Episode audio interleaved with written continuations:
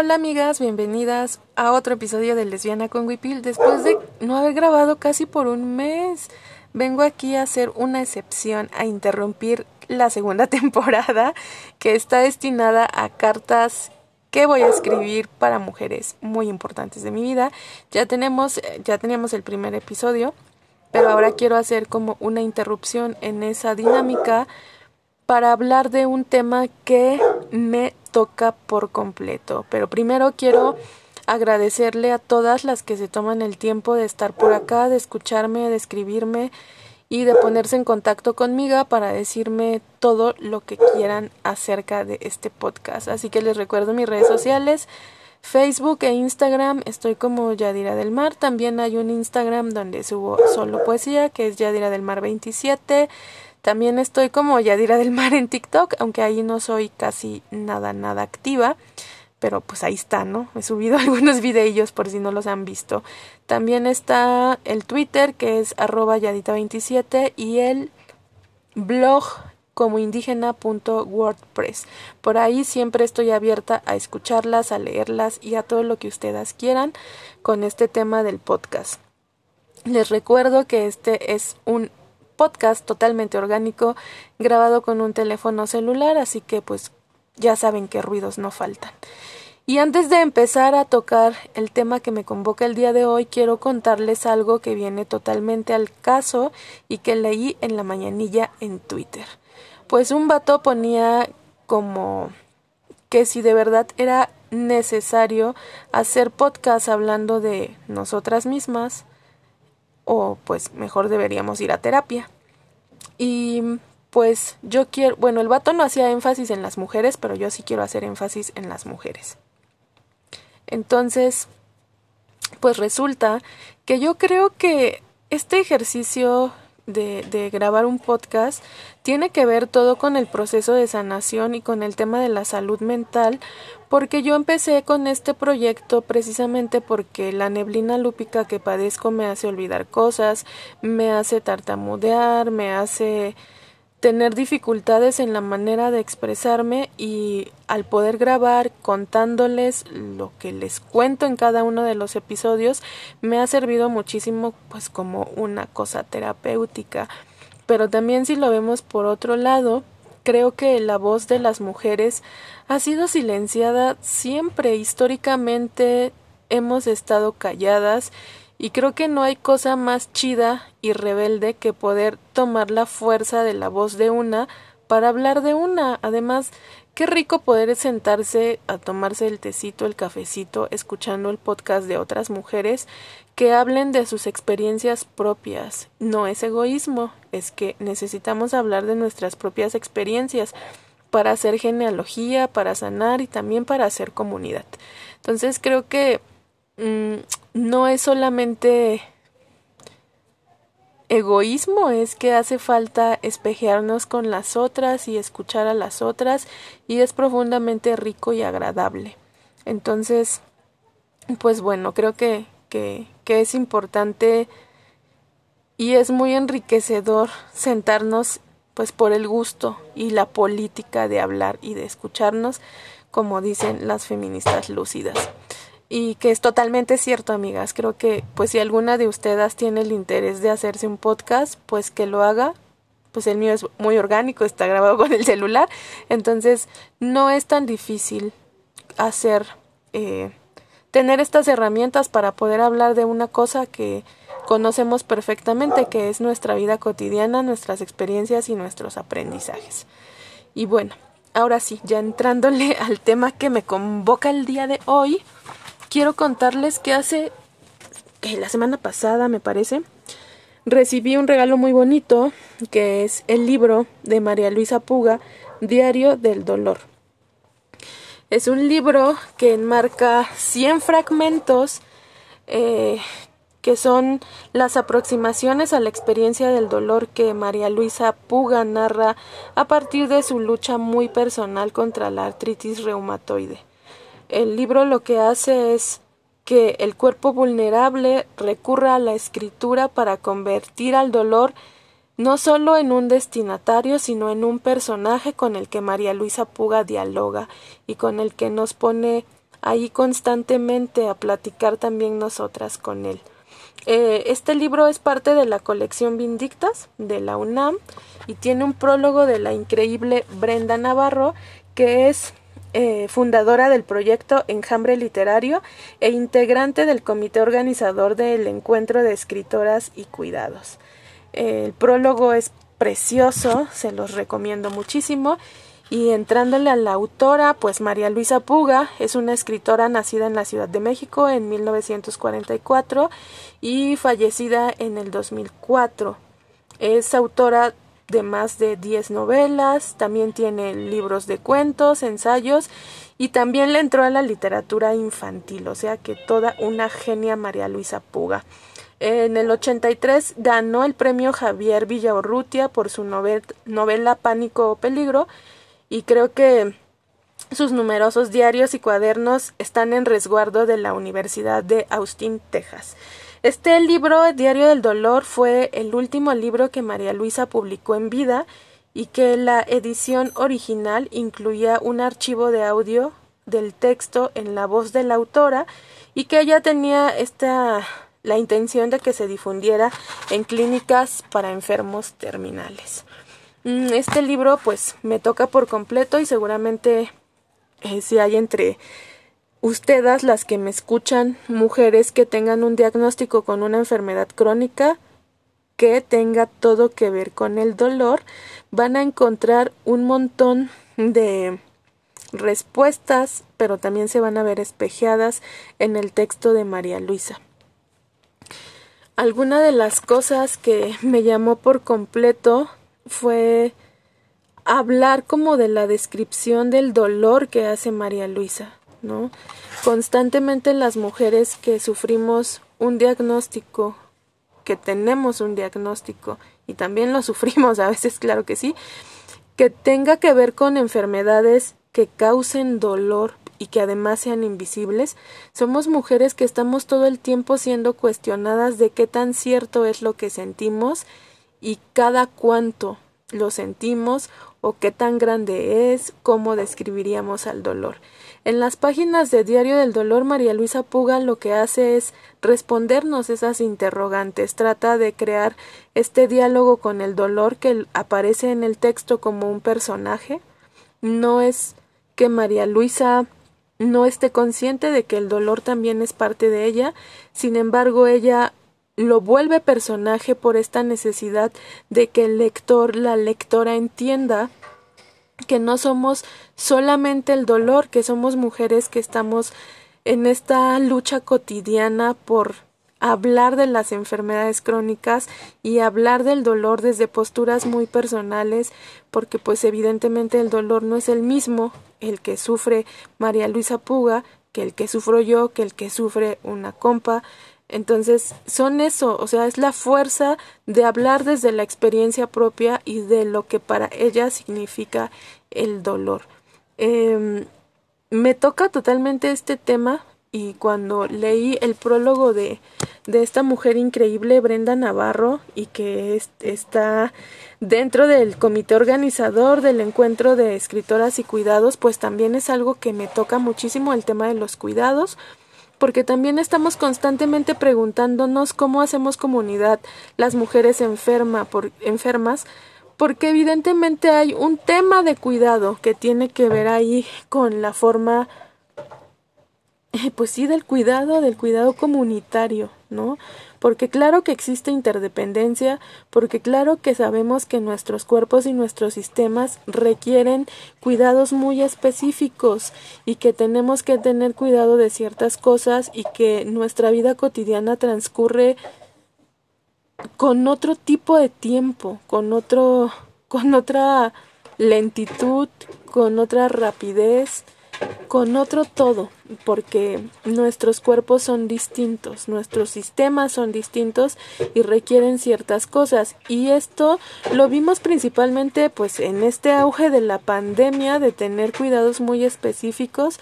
Muchas mujeres con enfermedades crónicas ya teníamos muy introyectados cierto tipo de cuidados muy parecidos a los que hemos tenido que tener con este tema de la epidemia y otras, bueno, pues nos hemos ido adaptando también al tema de ser mujeres inmunodeprimidas y lo que eso significa, pues estar en una pandemia, ¿no? Que, que lo, lo que hace es como ponernos más en riesgo y el abandono del sistema sociosanitario, que también mucho de lo que habla este libro al dar la explicación María Luisa de cómo es el dolor, cómo lo siente, qué tan grande es, qué tan ancho es, pues tiene todo que ver con el tema a veces de que los médicos nos llaman exageradas, de que no podemos expresarnos correctamente con con ellos, que no no podemos hablarlo porque de inmediato piensan que estamos exagerando o manipulando o tratando de mentir sobre nuestro cuerpo y sobre el dolor que estamos sintiendo. Creo que María Luisa hace una tarea genial y fenomenal al narrar de una forma muy personal y sencilla algo que generalmente no es tan sencillo de explicar, cómo se siente el dolor, dónde se ubica, qué tan fuerte o ancho es, cómo lidiamos con él, es acaso una pelea o ya aprendimos a no luchar y simplemente nos dejamos abrazar por él, nos perdemos en él, nos volvemos mujeres víctimas, nos tenemos compasión y conmiseración. Yo creo que que todas estas preguntas las mujeres enfermas no la hemos hecho, no las hemos hecho en múltiples ocasiones. ¿Qué significa tener dolor? Algo que me llama constantemente, que llamó mi atención constantemente mientras me aventaba el texto, pues fueron frases que pueden ser muy dolorosas, muy descarnadas, pero que finalmente son totalmente ciertas, ¿no? Una de ellas era precisamente cuando María Luisa ponía que a veces extrañaba lo que había sido antes, ¿no? Y eso es algo que me toca profundamente también y que lo conversaba con una amiga muy querida que falleció hace dos años este tema de el extrañarte, el ser una antes y ser otra después del diagnóstico. Nuestra plática de despedida eh, con, con Araceli, ella tenía nefritis lúpica, estaba ya por recibir un trasplante de riñón, pero platicábamos primero que extrañaba ser la Araceli de antes, la que tenía sueños, la que tenía metas, la que no necesitaba depender de nadie, la que tenía más movilidad en el cuerpo, la que no necesitaba de un aparato para hacerse diálisis. Eso se extraña, se extraña la vida antes del diagnóstico, lo que eras antes, lo que... todos los sueños que tenías antes. Y de las cosas que, que platiqué con Araceli fue precisamente también algo que toca María Luisa en el texto y es hablar de la cura. ¿Qué se siente? ¿Qué es la cura para nosotras? ¿Cómo concebimos la cura nosotras mujeres con enfermedades crónicas que no son curables? ¿No? Entonces, María Luisa, de una forma magnífica, pues dice, yo me pregunto constantemente, ¿qué es eso de sentirme curada o de estar curada? Porque imagínate que encuentran la cura para la artritis reumatoide que yo tengo. ¿Y eso qué va a significar? ¿Que voy a regresar a mi vida en el punto en el que llegó el dolor? ¿Qué significará para mí estar curada? Y eso es algo que pues muchas no lo hemos preguntado, ¿no? Yo también he llegado a pensar qué significará que encuentren la cura para lo que tengo. ¿Qué significará que en verdad al sistema sociosanitario no le parezcamos seres humanos de segunda y que tengan que invertir en investigación y en tratamientos que nos ayuden a mejorar nuestra calidad de vida? ¿Qué se sentirá que un día amanezcas con la noticia de que por fin encontraron la cura a lo que tú tienes? ¿Qué significa eso? ¿Que vamos a regresar a nuestra vida cotidiana, a ser las mujeres que éramos antes del diagnóstico? ¿Seremos otra por todas las experiencias que hemos atravesado a lo largo de estar enfermas? Eh, ¿Qué es eso de estar curadas, no? María Luisa Puga pone estas interrogantes de una forma preciosa, con su escritura preciosa, que son temas muy complicados también de entender y que aquí vuelvo a tomar como este tema de la interdependencia, del cuidado comunitario, del saber que somos mujeres que requerimos cuidados y que necesitamos ser cuidadas y necesitamos cuidarnos entre todos y cambiar como este sentido de los cuidados, ¿no? Cosas muy fuertes. Eh, María Luisa describe cómo es el dolor. Y yo, entre mis viajes que me aventé en este libro, yo pensaba, bueno, y yo puedo describir al dolor por las experiencias que yo he tenido y por la forma en que se presenta en mí. Puedo decir, me duele despertarme y saber y sentir que mi cuerpo está en medio de un bloque de hielo frío, frío, frío y que me atraviesan cien mil cuchillos. Yo así puedo describir al dolor, pero me pregunto si el dolor pudiera hablar como en este texto, que es un personaje, ¿cómo me describiría el dolor a mí? ¿Cómo podría establecer este diálogo yo con el dolor?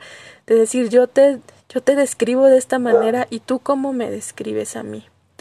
También volviendo como a este tema de la temporalidad de quién éramos antes de la enfermedad, pues María Luisa se pregunta cuándo empecé a experimentar el dolor de una manera más fuerte.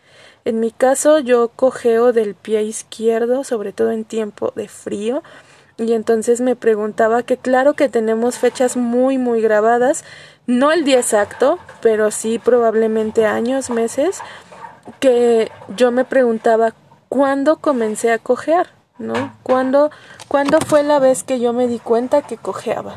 Y eso fue precisamente en agosto del 2018, fue la vez que yo empecé a cojear, ¿no? Creo que María Luisa también habla de algo que me atraviesa totalmente al ser también una mujer escritora y es que una de las fugas más chidas que podemos tener es escribir que escribimos, escribimos, escribimos, no para olvidar el dolor, porque no se nos olvida, porque está ahí, sino para ponerlo un ratito en segundo plano, para decir ahorita no, ahorita lo que me ocupa es estar escribiendo, ahorita lo que me ocupa dolor es estar grabando mi podcast, entonces ahorita no, no me molestes. Si quieres al rato podemos conversar, ¿no?